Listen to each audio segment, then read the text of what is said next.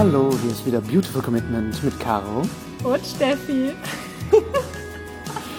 Ähm, wie ihr vielleicht mitbekommen habt, äh, ich bin heute etwas erkältet, deswegen die etwas tiefere Stimme. Nein, hier ist natürlich nicht Caro, hier ist der absolut perfide Lars, der sich in den Podcast eingeschlichen hat. Aber die Ehre hat heute mit Steffi zu reden. So ist es. Denn wenn ihr nämlich das Gefühl habt, irgendwie ein bisschen anders zu sein und irgendwie jeden Tag gegen den Strom schwimmt und ihr würdet so gerne die Welt verändern, aber ihr wisst noch nicht genau, wie ihr es anstellen sollt, dann ist unser Podcast genau der richtige für euch. Und jetzt hat sich Lars ja schon direkt vorgestellt. Lars Walter hat damals angefangen mit einem komplett veganen Imbisswagen, den er mit seiner Frau betrieben hat. Respekt dafür erstmal. Er ist mittlerweile der offizielle Podcaster des Veggie World Podcastes. Er ist nebenbei noch Synchronsprecher, Regisseur, Speaker, Fotograf und jetzt auch noch Cutter der ersten veganen Dokuserie Planet Vegan, zu der wir später auch noch mal kommen werden, denn da gibt es ganz viele spannende News. Und deswegen jetzt erstmal herzlich willkommen, Lars. Die Caro ist heute leider nicht dabei, Genau. denn wir sitzen gerade in Berlin im, am Brandenburger Tor im schönen Adlon Hotel. Ja, wir sitzen hier sehr dekadent in einem marmornen Raum, der nur für uns gebaut wurde. Nur für uns. Ja, vielen Dank, dass ich dabei sein darf. Ich freue mich sehr. Ich freue mich auch riesig, dass du da bist, Lars. Du warst ja heute auf der Veggie World ganz Mhm. viel aktiv und vielleicht kannst du uns da ja auch noch mal gleich so ein bisschen mitnehmen, was du heute da alles wieder erlebt hast und wen du alles gesprochen hast und was sich da sonst noch so alles Neues ergeben hat. Und ich würde aber zuvor noch mal unsere Zuhörerinnen und Zuhörer einmal mit zurücknehmen zu der Zeit der mit dem kleinen Lars. Also wann fing das eigentlich an? Also, 1987. ähm, ja, also ich bin 32 Jahre alt, ich bin ein 87er Jahrgang. Meine gesamte Familie besteht aus Vegetariern. Ich war ganz lange 25 Jahre der einzige Fleischesser. Äh, Meine Mama ist eine klassische Biotante und die sagt auch immer, solange alles Bio ist, ist alles gut und so. Und ja, mir war das Thema vegan sehr lange sehr, sehr egal. Meine jetzt Frau, damals Freundin, war auch Vegetarierin seit ihrem siebten Lebensjahr schon und hat mich dann zumindest so weit gebracht, dass sie sagt, kauf dir zumindest bitte nicht das Billo-Putenfleisch bei Aldi, weil ich habe immer richtig schön für 5 Euro ein Kilo Putenfleisch und so gekauft, immer das ganz gute Zeug. Und dann habe ich irgendwann nach wirklich Ewigkeiten zum wiederholten Mal ein Video gesehen, wo eine Kuh verfrachtet wurde auf ein Schiff, die dann nur wirklich so ganz erbärmlich an einem Bein hing.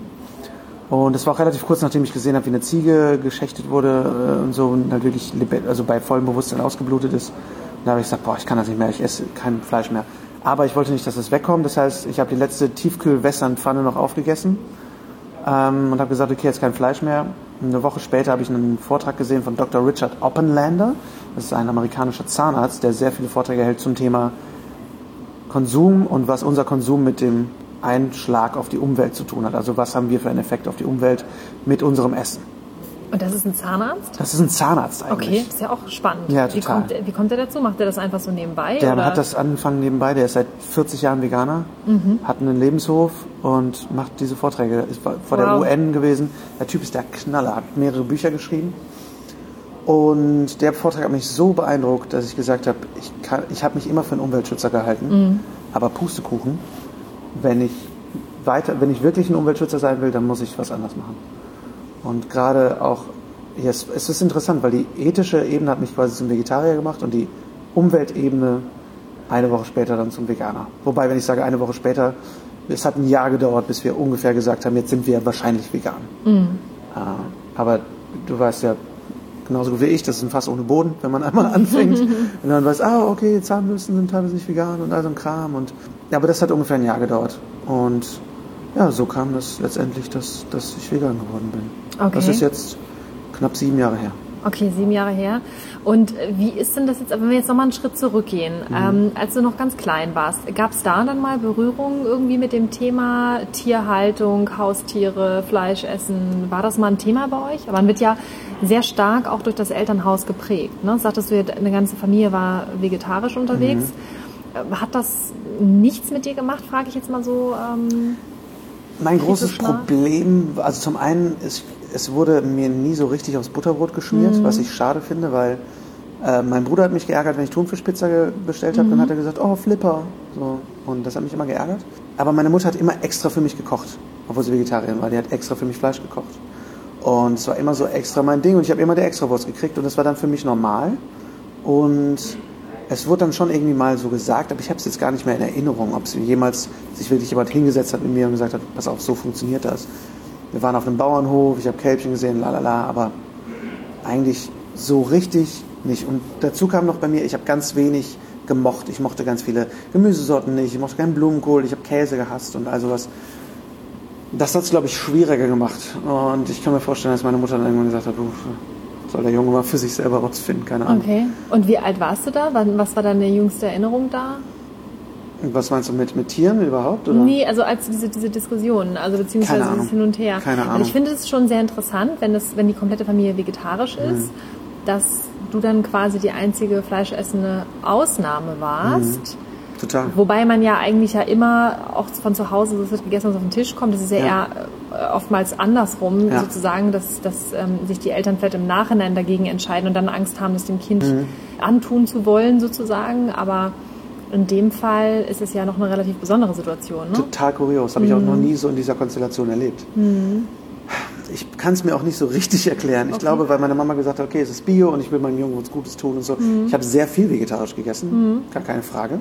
Aber im, zwischendurch halt immer mal wieder Fleisch bekommen und halt auch auswärts und so habe ich dann viel, als ich dann Döner entdeckt habe und dann so ein Kram, wurde ich zum ziemlich krassen Fleischesser.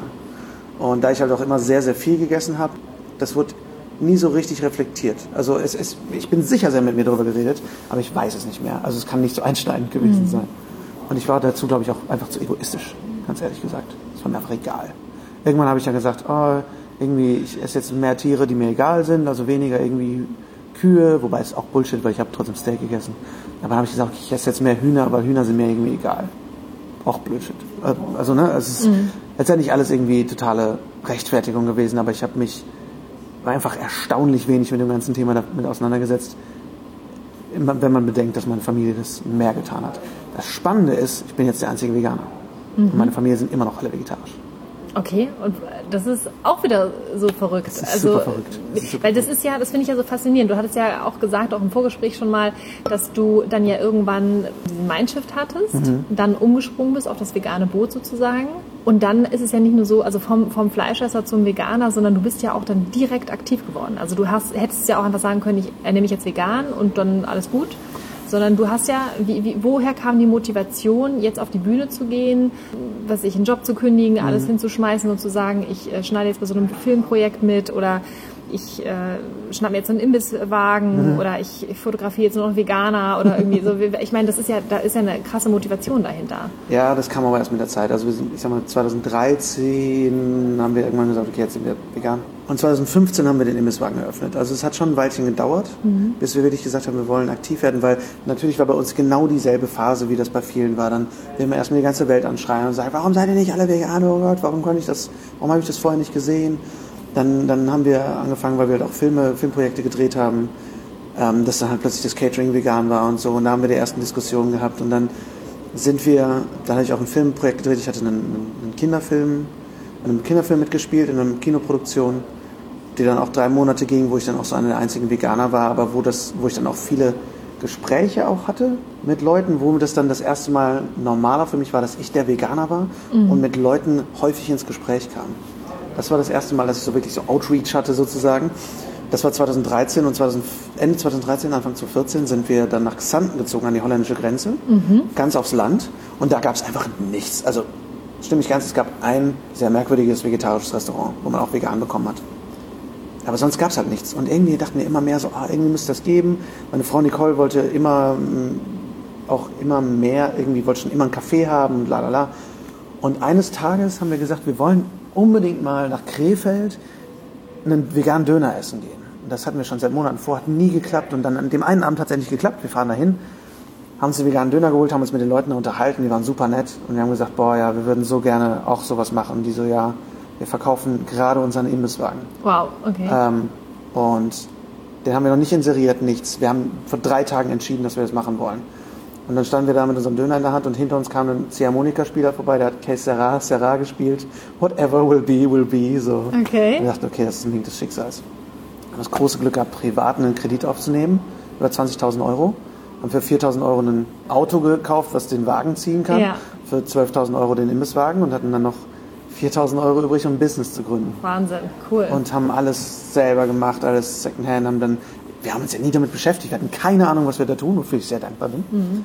Aber haben so den möglichst halbwegs gesunden Menschenverstand benutzt und gesagt, okay, was wollen wir denn, was, was wollen wir verkaufen, wir wollen handfest, wir wollen irgendwie nah an die Leute dran, wir wollen, dass das Streetfood ist, wir wollen es auf den Markt stellen und sowas. Damit haben wir auch angefangen, wirklich auf dem Wochenmarkt. Denn die Xanten auf dem Wochenmarkt haben gesagt, wir öffnen hier bald, cool, wer seid ihr denn so, ihr anderen Wochenmarkthändler? Und die haben alle gesagt, pff, verzieht euch, vegan wird hier nicht zünden, ihr, ihr werdet hier gar nichts machen. Und wir haben dann, auch keine Ahnung, wenn man dann anfängt nachzurechnen, wie, wie ist denn das eigentlich, wenn ich eine Gyros-Tasche verkaufen will? Wie viel kostet denn da, wie viel Gyros mache ich denn rein in so eine Tasche? Mhm. Wie viel kostet 50 Gramm Gyros eigentlich im Einkauf und in der Verarbeitung, la la la, diese ganzen Sachen ausrechnen, das mussten wir lernen. Und ich bin, hatte eine 5 Minus in Mathe, also hey, das war eine große, große Leistung für mich. Und also das heißt, man braucht kein BWL-Studium und man braucht auch keine äh, Es hilft mit Sicherheit. um, um sowas einfach mal zu machen. Ja, also ich glaube, es hilft, wenn man nicht alleine ist und es hilft, wenn man verschiedene Geister hinzuzieht, verschiedene Leute, die dir verschiedene Meinungen geben und Hilfe. Wir hatten eine riesen Hilfestellung von den Leuten, die uns den Wagen verkauft haben. Das sind mittlerweile sehr gute Freunde von uns, by the way. Und die haben uns einfach eine, eine Info-Flatrate gegeben. Mach das nicht, mach das, fang damit an. Das hat uns sehr geholfen und ansonsten einfach selber ausdenken, selber probieren. Wir haben ein Testessen gemacht mit, mit Freunden, haben ein Logo designen lassen, wo wir gesagt haben, gefällt euch das? Das war nicht so gut, obwohl wir es von einem Designer haben machen lassen, habe ich das selber designt, zu Hause in Photoshop irgendwie und dann kam halt der Name, der Wunderwagen, weil wir wollten keinen keinen Vegan drin haben und so. Und haben wir uns am 3. Januar 2015 bei Kälte und Regen auf den Xantener Markt gestellt in Nirgendwo. Und es, war, es waren sechs Läden da, sechs Stände, es war alles leer. Und vor unserem Laden standen 250 Leute. Wahnsinn. So, und es war Schlange. Und das war ein krasses Erlebnis. Wir haben auch alles an Freunden zusammengetrommelt. Wir haben Tombola gemacht und allen Pipapo, so ein großes Ding draus gemacht. Und dann, dann lief das so an. Es war eine harte Zeit. Wir haben sieben Tage die Woche gearbeitet für zwei Jahre quasi. Ich habe nebenbei versucht, noch irgendwie Sprecherjobs zu machen und so, aber wir waren dann im WDR in der aktuellen Stunde und so ein Kram und äh, kamen in die Zeitung und so und dann kamen, dann waren da ganz viele spannende Begegnungen, weil Leute haben uns teilweise Monate umkreist, bis die dann mal zu uns gekommen sind und gesagt haben, ja, ich habe sie mir jetzt schon seit Monaten aus der Ferne angeguckt, ähm, ich wollte das jetzt mal probieren. Sie hatten richtig Angst davor, die Leute Dieses auf dem Land. Vegan. Dieses Veganische, so.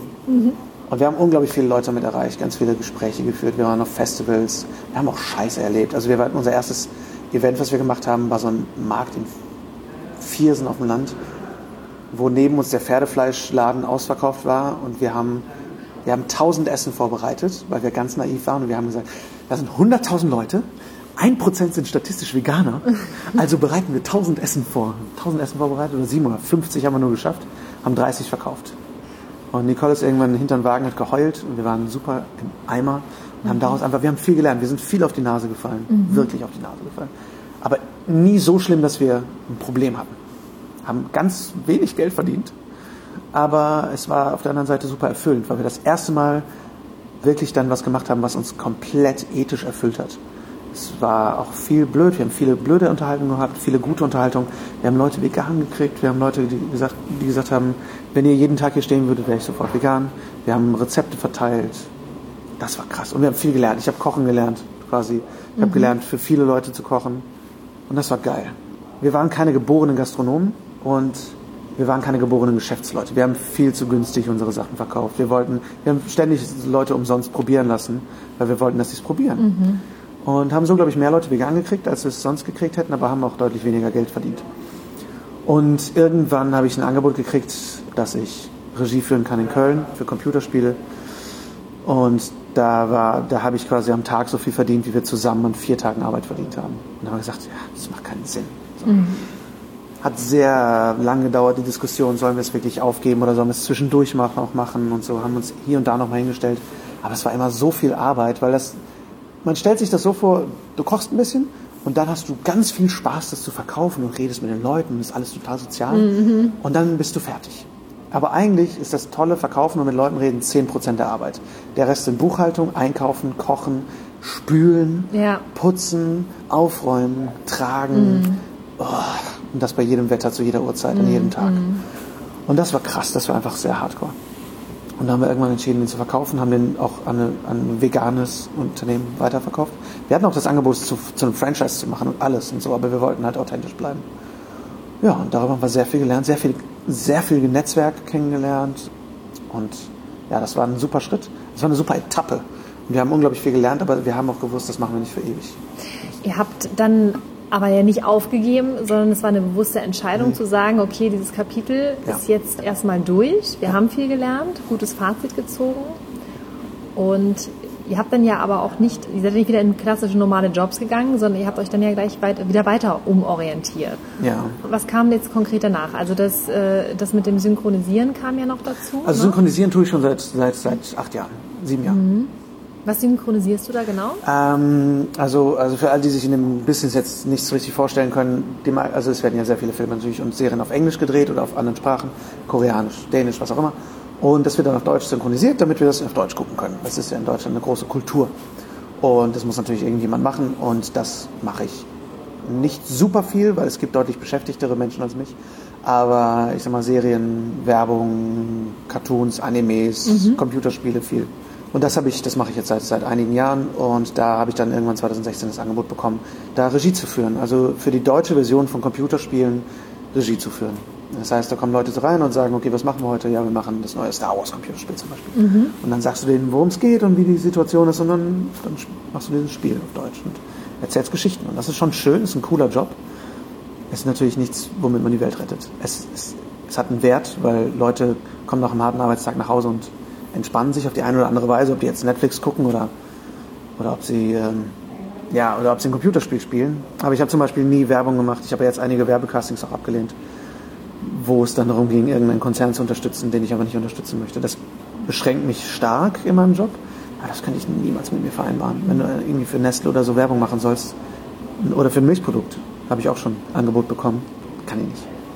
Jetzt hast du ja aber durch das professionelle Sprechen und Synchronisieren ja aber trotzdem die Möglichkeit genutzt, dich da so weit fit zu machen, dass du jetzt zum Beispiel auch das Veggie World Podcast machst. Genau, ja. Ich meine, das ist, das macht ja auch nicht jeder. Also das ist ja schon eine Ehre, das dass du das übernommen hast. Ja, das war schon, schon sehr cool. Die Veggie World hat nach einem Podcaster gesucht bei Facebook hat einfach eine Ausschreibung gemacht und auch da kann ich mal wieder, wie bei so vielen Sachen in meinem Leben, meiner Frau Nicole danken, weil die jetzt gesehen und hat gesagt, mach das doch. Und ich so, ja, ich weiß nicht, bin ich der Richtige. Und dann habe ich mich aber einfach mal gemeldet und in dem Jahr habe ich das, habe ich das viel gemacht. Habe ich einfach, weil das auch, weil wir da schon so wussten, wie locker die Vegan-Szene ist, dass ich einfach gesagt habe, hey, ich habe Bock, lass uns das machen.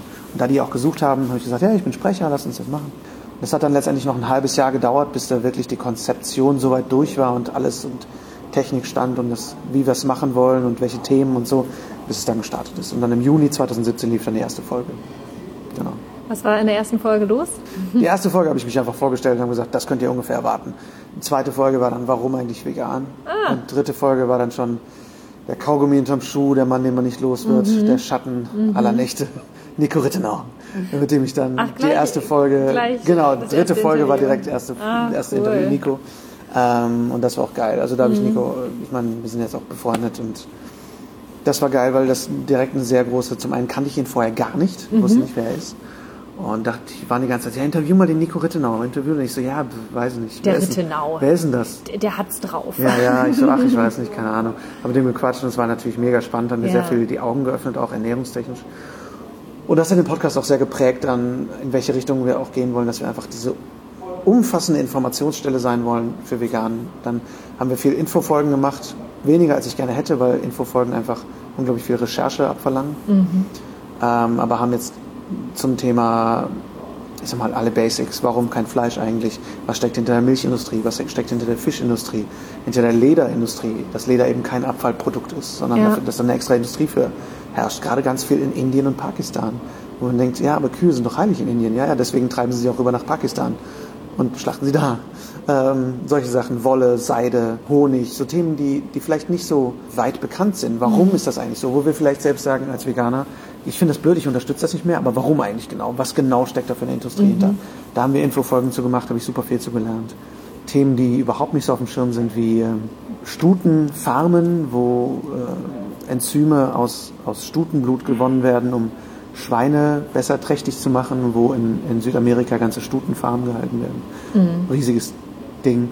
Aber eben auch super viele Interviews mit, mit, mit Köchinnen, Köchen, Autoren, ähm, Ernährungswissenschaftlerinnen und Wissenschaftlern, Sportlern, Beautiful Commitment, Yay. äh, ja, Aktivisten und ja wirklich, mir geht es darum, dass mein höchstes Ziel im Podcast ist, zum einen den Leuten nicht die Zeit zu verschwenden, ich möchte, dass sie wirklich was lernen äh, und gleichzeitig das Gefühl zu haben, dass sie mit mir etwas lernen. Das heißt, ich möchte diese Personen kennenlernen. Mir geht es nicht darum, eine Fragenliste zu machen und ohne Scheiß, ich mache mittlerweile keine Fragenlisten mehr. Ich bereite nicht eine einzige Frage vor, weil ich zum einen ein bisschen Routine jetzt drin habe nach 86 Folgen, zum anderen, weil ich das echte Gespräch suche. Ich möchte Sachen fragen, die mich interessieren. Ich möchte wissen, wer ist diese Person und ein bisschen von Höchstgen auf Stöcksken kommen können. und das hat auch sehr den Podcast geprägt, wirklich, dass ich das Gefühl habe, okay, ich lerne diese Leute kennen. Es haben sich einige Freundschaften daraus entwickelt auch.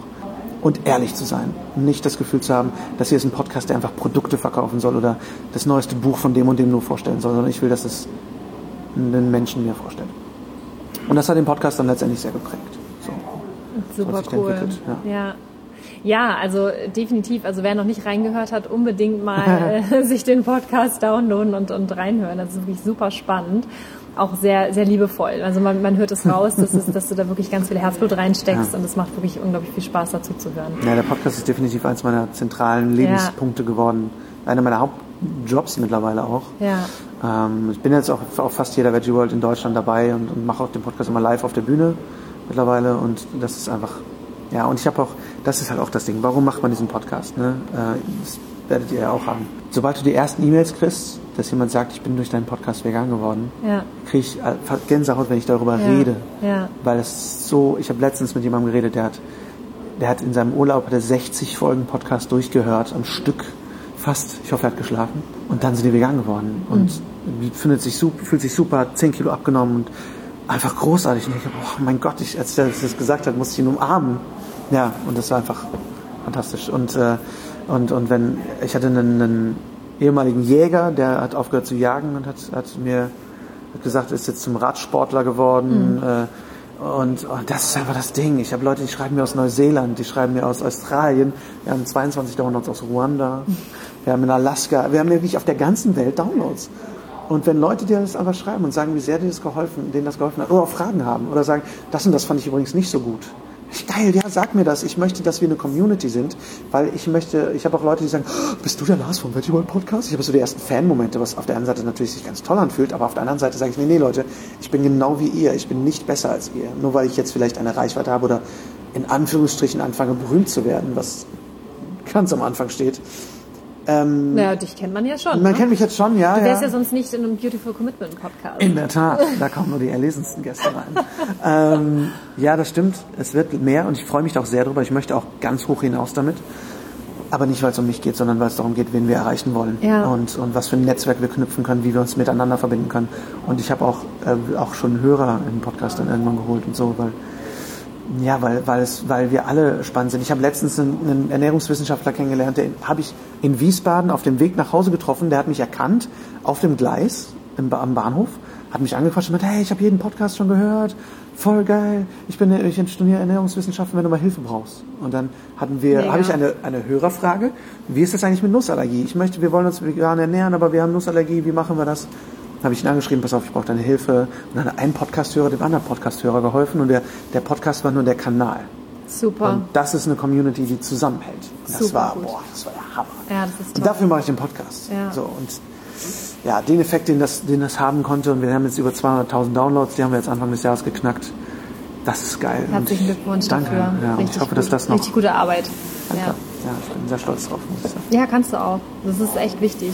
Also ich äh, kann ja sonst auch mal ganz kurz eine klitzekleine Anekdote äh, erzählen. Und zwar ist jetzt auch ein Arbeitskollege von mir frisch vegan geworden. Ich weiß gar nicht, ob er sich überhaupt traut, das so zu sagen. Und ich nenne jetzt auch nicht seinen Namen, aber wenn er es hört, er wird es hören, wird er sich hoffentlich auch darüber freuen. Aber ich, es ist auch so krass, weil ähm, das halt auch so jemand war, der das so komplett von sich abgeschoben hat und jetzt vor kurzem noch auf der ganz anderen Seite stand und er, ne, dieses typische Eiweißproblem, man kennt das ja, ne? Ja. Mangelerscheinung und so. Und ich mit einer gemeinsamen Freundin da wirklich nochmal nachhaltig dran geblieben ist und er dann auch über den Podcast sich in aller Ruhe und zwar in seinen eigenen Dosen und das ist ja auch das Schöne, es ist ja passiv, ne? Also Voll. Das heißt, du sitzt da, hörst es dir an, bist nicht in der Position, dich rechtfertigen zu müssen, kannst Ja. dich ein bisschen berieseln lassen. Wenn du meinst, es reicht mir für heute, machst du aus. Ja. Ja. Und du kannst dann halt einfach weitermachen, wenn, du, wenn dir wieder nach ist. Und ähm, habe jetzt auch heute von ihm die Nachricht bekommen, und dass er sich bedankt hat für diesen tollen Podcast. Und wir sind jetzt erst bei Folge 8 oder irgendwie 9 oder sowas. Und ähm, das, ist, das ist wirklich großartig. Also alleine dafür hat es sich schon gelohnt. Und ähm, da bin ich halt auch ja, mega dankbar überhaupt, dass wir diese Möglichkeit haben, über dieses neue Medium so viele Menschen zu erreichen. Und da seid ihr natürlich auch mit eurem Podcast da ganz große Vorreiter, definitiv. Ja, äh, Und auch Vorbild. Wobei ich weiß, das ist schön. Ich weiß nicht, ob wir Vorreiter sind, wir, weil wir sind jetzt bei weitem nicht der erste vegane Podcast. Aber der so. größte. Einer der größten auf jeden Ja. Mhm. Fall. Der Bewegt-Podcast ist auch riesengroß. Die sind auch super. Die machen halt mehr Lauf und, und mehr Sport bezogen. Mhm. Und ich möchte noch mehr alle Leute erreichen. Mhm. Ich habe den Bewegt-Podcast auch viel gehört und mich sogar eine Zeit lang zum Laufen gekriegt. Mhm. Aber ähm, ja, aber ich finde, das, das ist ganz, ganz wertvoll. Und das finde ich zum Beispiel auch, wir hatten mal drüber geredet, als, wir, als ich das erste Mal bei euch war, Mhm. ähm, dass ihr sehr spät mit Social Media angefangen habt, mit Beautiful Commitment und, und wie ist denn das und jetzt so spät anzufangen und so, aber das ist ja egal. Wir bemessen heutzutage so viel an den Zahlen der Follower, der Likes, der, der, der Reaktionen, des Engagements mittlerweile, nennt man es ja auch alles so und, aber ist ja egal. Ist ja egal, wenn wir eine Person erreichen. Ja. Wir wissen nicht, was diese Person wieder erreicht. Diese Tropfen, die wir werfen, diese Steine, die wir in den Teich werfen, wir wissen nicht, wie weit die Wellen reichen. Ja. Und das ist so irre. Und das ist diese große, dieses Geschenk, was wir heutzutage haben, dank Internet, dank Vernetzung. Ähm, und das finde ich halt geil. Und, und dass, dass ihr das jetzt noch angefangen habt, ihr kommt ja auch aus Berufen, wo man nicht sagt, ach, das ist ein klassisch veganer Beruf. Und wie ihr das, wie ihr das zu eurem gemacht habt und ja auch mit voller Energie vorangeht und einfach durchstartet. Und das finde ich halt auch geil, weil ich glaube, wir haben schnell das Gefühl, oh, ich bin jetzt nicht mehr 22 und mache trotzdem jetzt starte Instagram. Klar, es ist vielleicht nicht mehr ganz unsere Welt, aber es ist vollkommen egal, weil, weil wir halt einfach in irgendeiner Form Menschen erreichen können. Es ist ja auch eine Frage der Verantwortung. Ja. Also das ist ja sowieso Karos und, und mein größter Antreiber, diese Verantwortung. Dass wir sagen, okay, dann müssen wir uns jetzt einfach damit beschäftigen, dann müssen wir jetzt einfach mal neue Wege gehen, dann müssen wir uns jetzt auch einfach mal auf eine Bühne stellen, ja, und auch wenn wir noch so viel Angst davor haben, ja, wie vielen anderen Menschen es auch geht, vielleicht vor einer großen Gruppe Menschen zu sprechen, dass man einfach sagt, okay, aber meine Angst ist so lächerlich im Vergleich zu dem, was da draußen gerade passiert mit den Tieren, ja, und das wird ja dadurch nicht besser oder hört ja nicht auf deswegen. Und dann zu sagen, okay, was steht in unserer Macht? Und es, wir können ja noch viel mehr. Wir sind ja gerade erst am Anfang. Ja. Ja so viele Menschen da draußen. Ja, es gibt ja so viele Menschen, die da draußen etwas bewegen können. Und äh, so viele Menschen nutzen nicht mal ansatzweise ihr Potenzial aus. Und das ist ja auch etwas, was wir ja auch bei unserem letzten Vortrag mit eingebracht haben. Jeder kann etwas ganz besonders gut.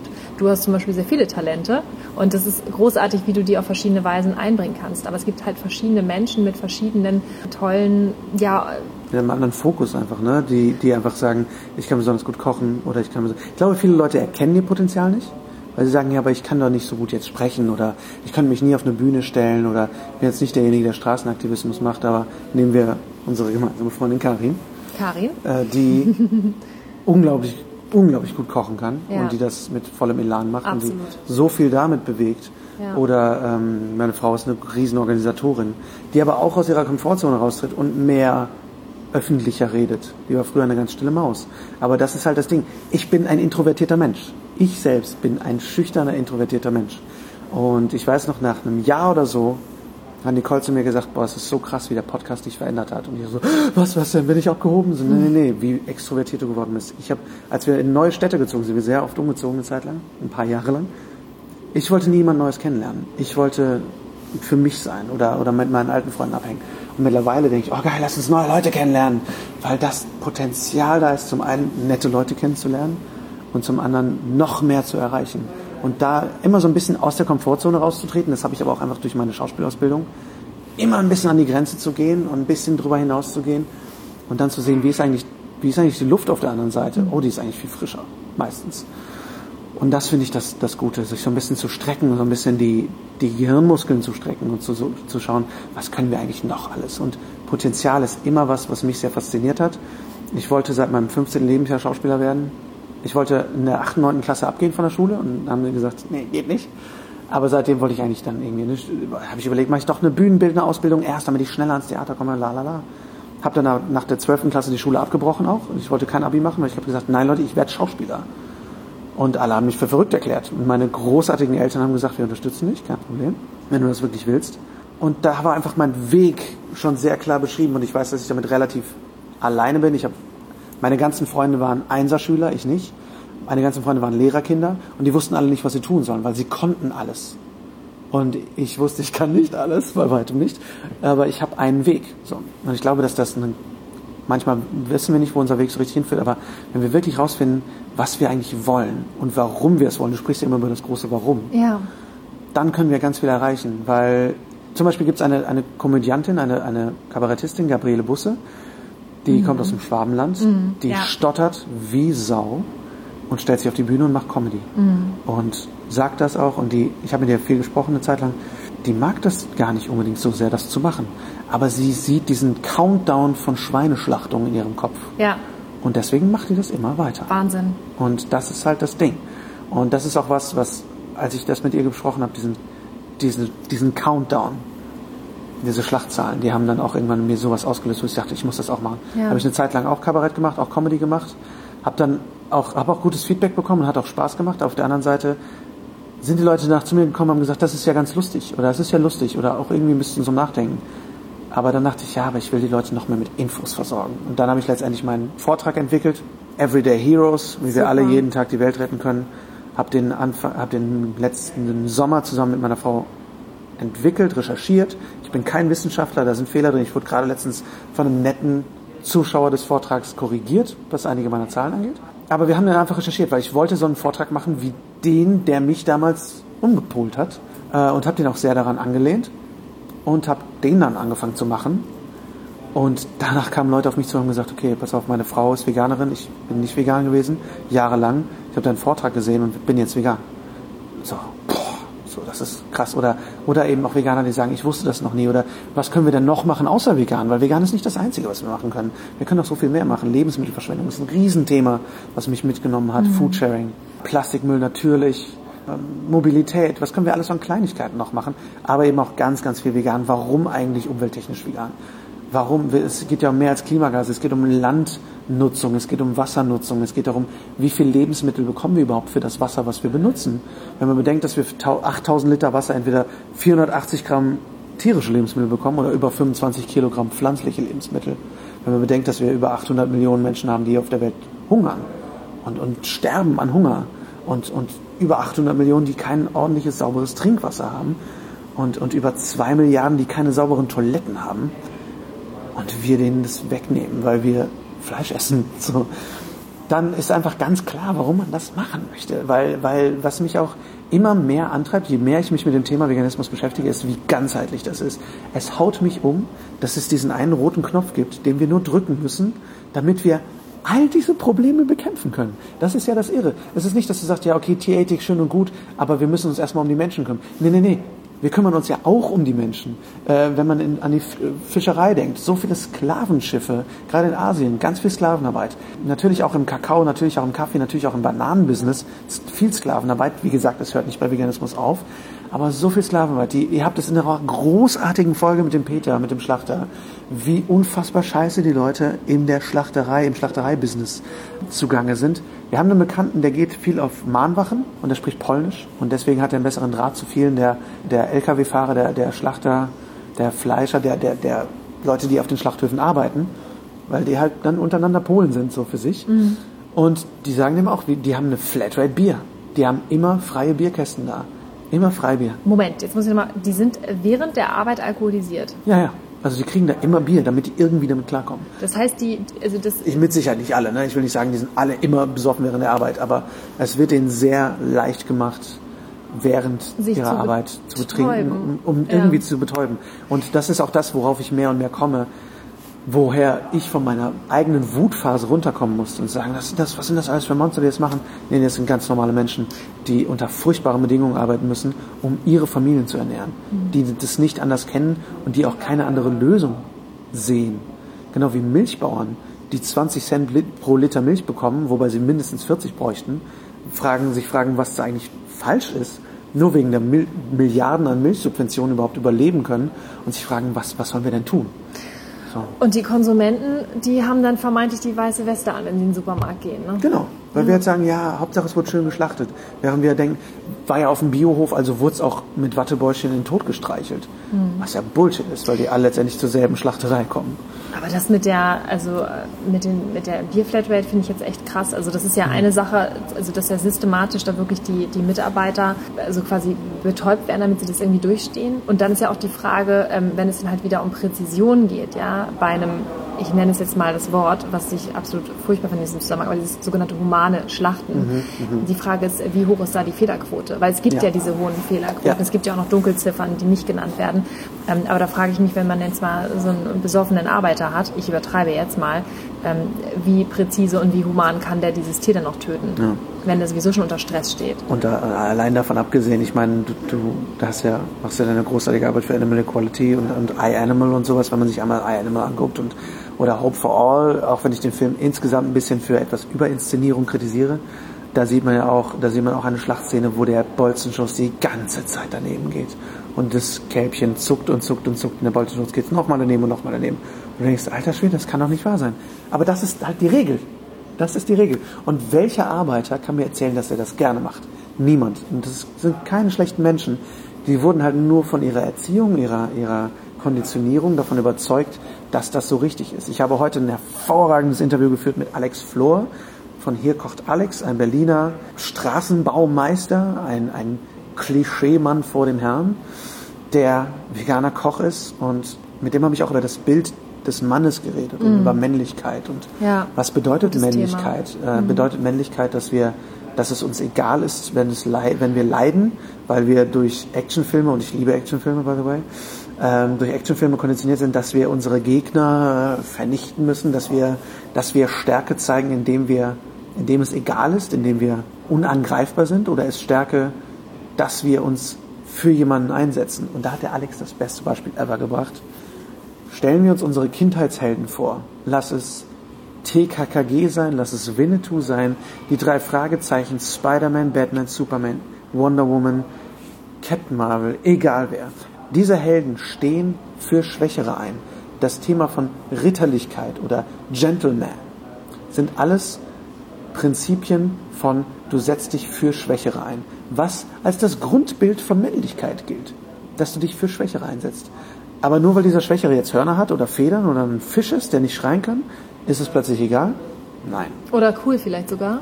Es ist, ja, es ist so cool, sich dafür einzusetzen. Und ich kenne nichts, was sexier ist als Mitgefühl und Anteilnahme, Engagement, Ja. Leidenschaft. Das ist auch sexy, das ist gut, das ist stark. Und ich kenne kaum jemanden, der so leuchtet wie Leute, die in diesem Bereich aktiv sind, egal wo die sind. Und egal, wie man das Gefühl hat, dass sie aussehen oder wie alt sie sind oder wie jung sie sind. Wie groß, wie klein, wie schweigsam, wie laut. Da strahlt was. So. Und das ist, das ist männlich. Ja.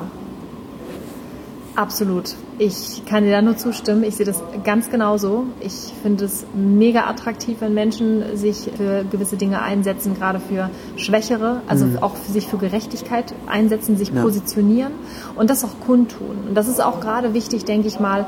Wir haben ja immer wieder das Problem, dann so Männer untereinander äh, oder auch dann Arbeitskollegen. Ja, da muss man halt immer gucken, äh, nicht, dass ich hier noch irgendwie den Respekt verliere oder dass, dass mich irgendjemand, äh, dass mir jemand meine Autorität aberkennt. Das ist Bullshit. Ja, genau das Gegenteil ist der, ist der Fall. Und gerade wenn Männer dazu stehen, vegan zu werden und, und sich da wirklich für einsetzen, ich finde auch absolut, dass das mehr werden muss und das wird es auch. Es, da gibt es ja auch einen ganz klaren Trend jetzt und ich finde es großartig, das so begrüßen zu dürfen. Ich erlebe das bei mir in meiner Firma auch. Es werden immer mehr und es, es ist fantastisch, ja, Ja. absolut. Und ja. eben, das ist, meine, man weiß mittlerweile, es ist fitnesstechnisch super gut. Du musst kein Lauch sein, du musst nicht fett sein. Du darfst es aber. ähm, auch da, ne, was, überhaupt das Bild von Männlichkeit. Ich versuche auch mehr und mehr das Thema Geschlechterrollen in den Podcast zu bringen. Äh, auch, ne, ich meine, das ganze Gender-Thema. Also scheiß doch was drauf. So, also ist doch egal, ob's selbst ist doch egal, wenn es nicht als männlich gilt, weil Hauptsache du bist ein guter Mensch. So, weil Hauptsache wir sind ein guter Mensch.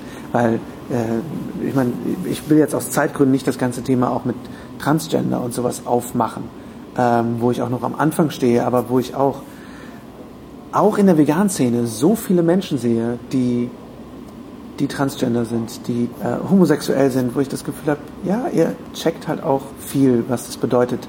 Equality. Equality, ja, Ja. Equality. Einfach, einfach Gleichheit. So.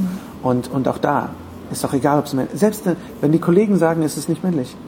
Was, was bedeutet denn männlich? Ein dickes Auto zu haben? Nein, nein, nein. Ein dickes Auto zu haben, zu haben oder ein dickes Auto zu brauchen, Ja. bedeutet, dass du etwas ausgleichen musst, ganz ehrlich. Ja. Und äh, ich glaube, dass Längenvergleich eines der größten Probleme ist, was wir auf der Welt haben. Ohne Scheiß. Also da, ich glaube, dass das auch für Kriege verantwortlich ist, weil wir letztendlich sagen, nein, aber wir haben mehr Öl, nein, wir haben mehr Öl. So, also ne, lass, lass sie doch das haben, wenn die das müssen. Aber ich glaube, wir müssen aufhören, uns zu sehr mit auch etwas anderem zu vergleichen und mehr unsere Stärke aus uns zu holen und zu sagen, es ist egal, was die Kollegen sagen und wenn die Witze machen, sollen sie Witze machen. Ich lebe gesünder, ich bin mit meinen Moralvorstellungen cool und das, das kann nicht jeder sagen, dass, dass er für sein Gewissen einstehen kann. Absolut, absolut. Ja, vielen Dank für diese klaren Worte. Auch, dass du als Mann quasi hier bei uns in meinem Podcast sprichst, das ist ja auch schön. Ich denke mal, du bist dann auch wirklich ein Vorbild für viele, die jetzt äh, dazuhören, also für die männlichen Zuhörer auch nochmal, wenn man das einfach mal so klar ausspricht, ne? Definitiv. Was mich nochmal interessieren würde und mit Sicherheit auch unsere Zuhörerinnen und Zuhörer, es gibt ja ein aktuell neues Projekt, um mal kurz umzuschwenken. Magst du uns da noch was von erzählen? Planet Vegan. Wir haben die Trailer mittlerweile alle gesehen und es ist ziemlich mystisch. Es kommt eine Welle auf uns zu und ich bin unglaublich gespannt, was da genau bei rumkommt. Du bist Cutter exklusiv und hast dafür jetzt auch äh, deinen Job geschmissen. Ist das richtig? Genau, also ich war letztendlich bin jetzt die letzten zehn Jahre äh, selbstständig, habe dann Ende letzten Jahres eine, eine kleine Teilzeitstelle angenommen äh, in dem Tonstudio, wo ich auch Regie geführt habe. Habe das aber jetzt direkt wieder gekündigt, weil ich dieses Projekt angenommen habe und mich auch letztendlich dafür beworben habe.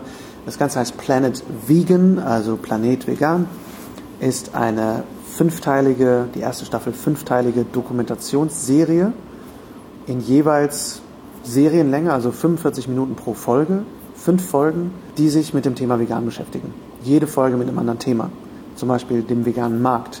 Welche Firmen entwickeln sich eigentlich in, dem vegan, in der veganen Welt? Da wird Vegans vorkommen, da wird Beyond Meat vorkommen, da wird eine Firma namens Corcor vorkommen, die äh, Leder aus Kork herstellen in Portugal. Verschiedenes. Dann haben wir natürlich das Thema Gesundheit, natürlich das Thema Sport, das Thema Kulinarik, das Thema Aktivismus, das Thema Influencer und, und wie, wie, dies, wie sich das entwickelt. Also wirklich die bisher meiner Meinung nach tiefgründigste und umfassendste Dokumentation über Veganismus.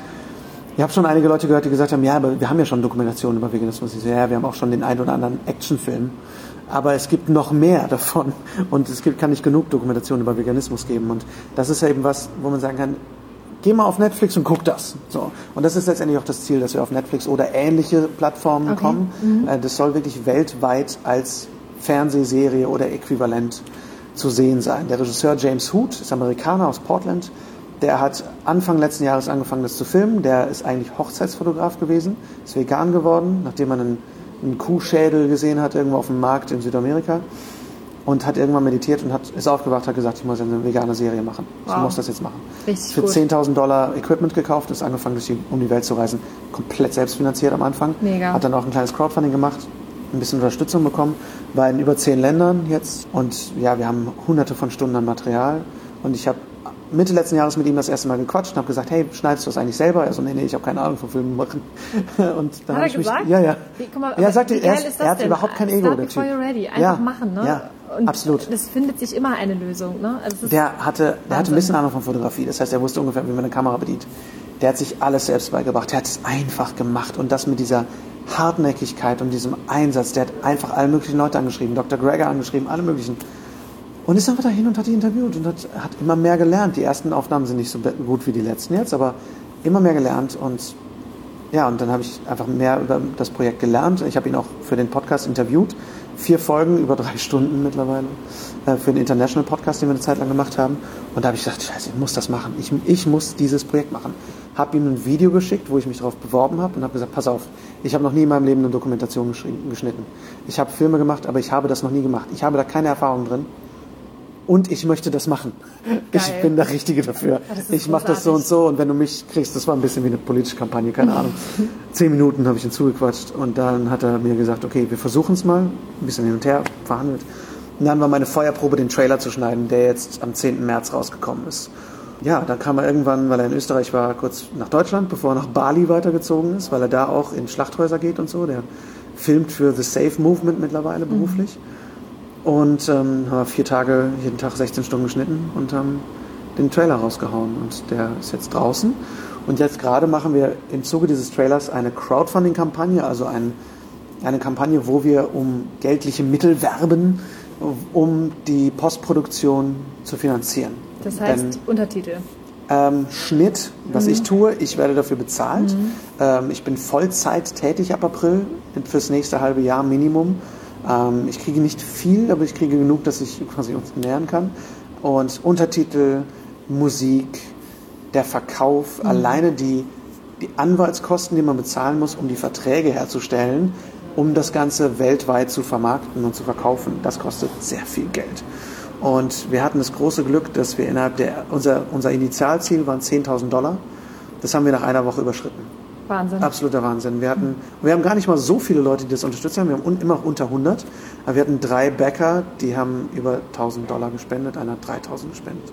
Und wir haben jetzt die nächsten Ziele. Wir haben das Ziel 20.000 Dollar, um uns einen zweiten Cutter leisten zu können, um das Ganze schneller und effizienter zu machen. Und wenn wir darüber hinauskommen, dann können wir vielleicht eine Tournee starten durch Kinos. Und wenn wir darüber kommen, dann fangen wir an, darüber zu reden, dass wir eventuell sogar eine zweite Staffel finanziert kriegen. Aber das wow. ist noch ein bisschen Zukunftsmusik. Wir haben jetzt auf jeden Fall genug Geld zusammen, um das Ding zu machen. Und ja, wenn ihr uns unterstützen möchtet, das ist ganz einfach. Einfach auf planetvegandoc.com oder einfach bei Indiegogo suchen, das ist die Crowdfunding-Seite, oder einfach bei Google oder so. Planet Vegan Documentary oder Planet Vegan Doc. Da kommt ihr auf die Crowdfunding-Seite, denn das Wichtige war uns, wenn man uns unterstützt, dann kriegt ihr mehr, als dass ihr uns einfach Geld gebt. Weil natürlich bekommt ihr dafür die Doku später. Aber was wir zum Beispiel nicht machen, ist, dass ihr die Doku auf DVD kriegt, sondern was wir machen, ist verschiedene Sachen von Kleinigkeiten, wie jetzt ein Poster oder so, oder einen kleinen Dankeschön, bis hin zu einem neuen Pack, Pack was wir gerade haben, dass ihr einen Stahlstrohhalm kriegt, Zero Waste. Es werden zehn Bäume in eurem Namen gepflanzt und es werden fünf Dollar an einen Lebenshof gespendet in Kalifornien. Äh, wir haben wirklich alles äh, bis 75 Dollar kriegt ihr einen, einen, cooles Arm, einen coolen Armreif, der aus Zero Waste hergestellt wurde, komplett vegan. Bis hin dann zu Sachen wie, worauf wir besonders stolz sind, unserer Premierenparty am 5. Oktober hier in Berlin, wo wir eine große Premierenparty schmeißen, wo ihr dabei sein könnt. Und es werden die ersten zwei Folgen gezeigt. Danach wird eine fette Party gerockt. Es wird absolut exklusiv, es wird super geil. Und ja, da könnt ihr uns auch, halt auch unterstützen. Und wir haben wirklich gesagt, dass ihr auch mit einem Euro unterstützen könnt, weil wir nicht möchten, dass es eine große Hemmschwelle gibt. Man sagt, Toll. ich habe keine 20 Euro übrig. Vollkommen verständlich. Gebt einen Euro, wenn ihr könnt. Und wenn ihr das nicht könnt, tut uns den Gefallen, teilt den Trailer. Und geht auf Instagram, bei Instagram at planetvegandoc und teilt das Ding, weil das Wichtige ist, uns einfach so viele Leute wie möglich zu erreichen. Und wir sind jetzt schon in Gesprächen mit einem amerikanischen Produzenten, um das Ding halt wirklich auch groß rauszubringen, weil das ist das Ziel. Das Ding wird weltweit die erste vegane Doku-Serie und das ist sehr aufregend, no pressure, überhaupt kein Druck, noch nie eine Doku geschnitten und jetzt schneidet man die erste Doku-Serie. Mhm. Ist sehr aufregend auf jeden Fall, ja. Wahnsinn. Ja. Ja, also Respekt, ne? Also vor all dem, was du bis jetzt schon erreicht hast und, und wie viel Mut du da äh, reingehst und, und, wie viel Inbrunst ja auch. Und ich denke mal, das ist auch wichtig, dass es Menschen einfach gibt wie dich, die, die einfach sagen, ich gebe mich jetzt mit voller Leidenschaft dieser Sache einfach hin und ich mache das jetzt einfach, ne? Ja. Scheißegal, ich weiß nicht, wie es geht, ich mache das jetzt einfach. Ja. Und das ist wirklich eine Sache, ähm, die absolut bewundernswert ist. Und da würden wir uns natürlich generell für die ganze Bewegung natürlich auch wünschen, dass viel, viel mehr Menschen im Kleinen einfach ein bisschen aktiv werden. Mhm. Ne? Und das, das, ich muss sagen, das, das ist aber zwei Faktoren sehr geschuldet. Zum einen meiner Frau, die mir komplett den Rücken frei hält. Ja. Äh, weil wir haben halt auch fünf Tiere, wir haben vier Katzen und einen Hund. Die, ich könnte nicht so viel unterwegs sein und so viel machen, wenn sie mir nicht krass den Rücken frei hält. Also die macht auch ganz viel Aktivismus und so, keine Frage. Also es ist nicht so, dass ich sage, du geh hinterm Herd. So, ich stehe hinterm Herd, Leute.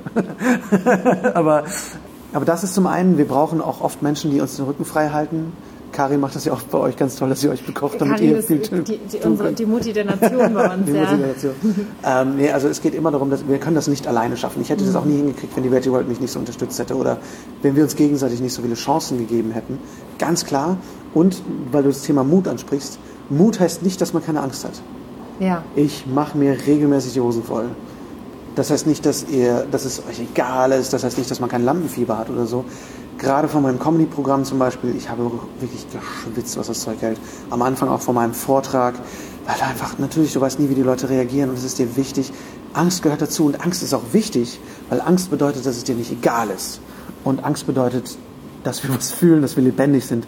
Aber glaubt mir, wenn man diese Angst überwindet, das, das fühlt sich lebendig an. So fühlt sich Le Leben an, Leute, wenn ihr auf der Bühne steht und, und ihr seid im Adrenalin. Und es muss gar nicht, wie gesagt, nicht die Bühne sein, es muss nicht Podcasten sein, es müssen nicht Medien sein, nur weil wir jetzt über ein Medium euch erreichen. Es kann was sein, was im Schatten geschieht, was hinter den Kulissen geschieht.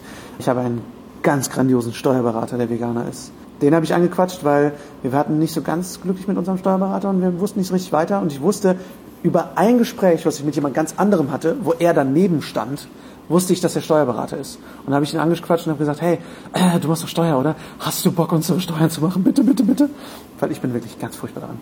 Und der hat gesagt, ja klar, kein Problem. Und der macht das grandios und mit einer Engelsgeduld für uns. Und das hat letztendlich dazu geführt, dass ich die Hochzeitsrede für die beiden, für ihn und seine Verlobte halte. Und dass das jetzt gekommen ist, diese Verbindung. Und das ist auch wieder so was Inniges. Ich kenne die kaum. Aber da ist ein Grundvertrauen da. Ja. Und das ist auch ein Thema, was ich ganz kurz aufmachen möchte. Ich habe selten Menschen erlebt, es gibt immer schwarze Schafe, wobei, ne, ich will jetzt kein Schafrassist sein, aber äh, schwarze Schafe sind super. Aber es gibt immer Menschen, die sind nicht super cool.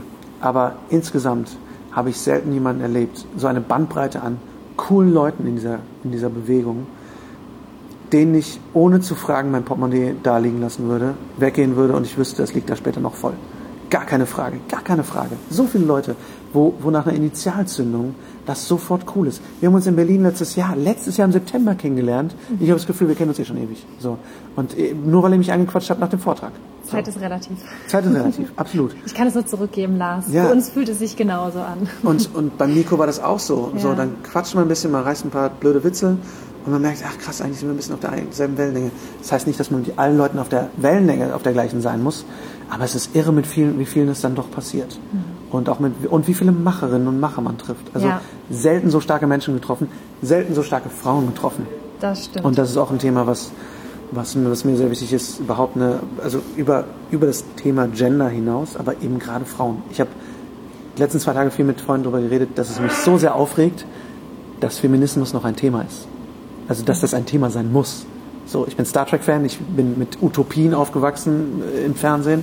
Dass, dass, dass wir immer noch darüber reden müssen, ist super traurig. Aber deswegen finde ich es so geil zu sehen, mit was für starken Frauen wir in dieser Bewegung zu tun haben. Aber auch da, das kann noch mehr. Das kann noch viel mehr. Äh, auch die, die wundervolle Vera von der Veggie World, die ganz viel Organisation betreibt, möchte auch mehr, mehr Frauen auf die Bühne holen zum Beispiel, weil hat auch die Sophia, ja, ihr zum Beispiel, ja, die äh, ihre Premiere gerockt haben in Hamburg. Ähm, das stimmt. das war stimmt, ganz kurz geil. über die Schulter streichen. ähm, Sophia Hoffmann hat es zum Beispiel auch gesagt, es ist, Ja. es ist so viel, 80 Prozent oder was der veganen Bewegung sind Frauen, aber es sind wenige Frauen in der Öffentlichkeit. So, und das Ja. muss sich auch ändern. Also liebe Frauen, traut euch, traut euch, traut euch, ihr seid gleich gut, mindestens. Macht euch sichtbar. Macht euch sichtbar, weil das braucht es. Und das heißt nicht, dass man lauter sein muss. Das heißt nicht, dass man sich gegen etwas beweisen muss. Ich finde, Feminismus für mich persönlich bedeutet nicht gegen Männer zu sein, sondern dass wir, dass wir gleich werden. Und, weil wir sind gleich. Und, und das finde ich eben sehr, sehr wichtig, dass wir eben uns alle trauen. Und, und, und ich meine mit Trau Frauen, alle Frauen. Ob Cis-Frauen oder Trans-Frauen, alle Frauen. Wir brauchen mehr, mehr Menschen, die das tun und die an die Öffentlichkeit gehen und und wir alle müssen unseren Horizont in dieser Richtung öffnen, weil das, das beinhaltet alles. Da sind wir wieder beim Thema. Veganismus bedeutet frei von Rassismus, frei von Homophobie, frei von, von allem. Und, und das finde ich eben sehr, sehr wichtig. Ne? Und da habe ich auch meinen, meinen Horizont erweitert gekriegt, weil ohne Scheiß, Leute, ich habe damals auch gedacht, uha, irgendwie, ich, wär, ich bin zum Beispiel ein Typ, ich werde sehr, wenn ich sehr häufig meine, meine ich sehr häufig für meine Verhältnisse, werde relativ häufig von Männern angebaggert. Also wenn ich angebaggert werde, dann meistens von Männern. Dann von Männern. Was ich mittlerweile Warum ist das so, unglaublich, Lars? ich, keine Ahnung, weil ich genug Fett habe, dass ich Knuddel, Knuddelbär bin, keine Ahnung. Aber mittlerweile finde ich das unglaublich schmeichelhaft. Und früher war ich so, ah, die Männer machen mich an, das finde ich doof. Bin auf dem Land aufgewachsen, weißt du, ich habe sehr tolerante Eltern, mein Vater ist Buddhist, aber trotzdem hatte ich so, ein, so eine leichte Homophobie am Start, so als, als jugendlicher Junge, was man so hat. Bullshit. Tellerrand erweitern, meine Damen und Herren. Genauso wie ich äh, in Berlin letztes Jahr eine wunderschöne Frau getroffen habe, der ich meine Karte, Fotografiekarte in die Hand gedrückt habe, gesagt habe, wir müssen unbedingt Fotos machen. Und sie meinte mit einer tieferen Stimme, als ich sie habe, zu mir zurück, oh ja, voll gerne, danke. Und ich sage, ah krass, das ist eine Transfrau. Aber war, das heißt aber und sie war wunderschön.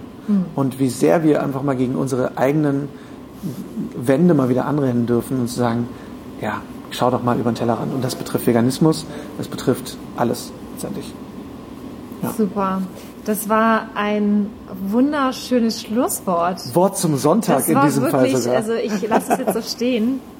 Ja, also ich danke dir für diese rudelnden Informationen, die noch so zu später Stunde aus dir rausgekommen Aber sind wir so müde. Wir hatten beide so einen langen Tag und ähm, aber es ist so wichtig, dass wir darüber sprechen und ich freue mich so unglaublich, dass du jetzt hier bei uns nochmal im Podcast so spontan warst. Es Ja, ist großartig und du wirst auf jeden Fall nochmal wiederkommen, weil es gibt noch so viele Themen, über die wir Oh, sprechen ja, müssen. Also spätestens dann, wenn Vegan Planet in die Kinos kommt, würde ich Ja, sagen.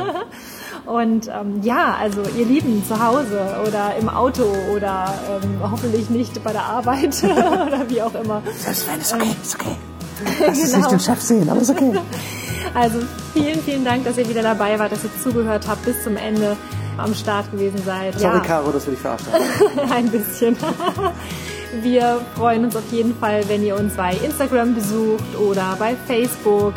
Ihr könnt uns auch gerne eine E-Mail schreiben und euch einfach mal euer Herz ausschütten oder mal uns eine Rückmeldung geben, was euch besonders gut gefallen hat, was euch nicht so gut gefallen hat, oder wenn ihr noch Ideen oder Wünsche habt.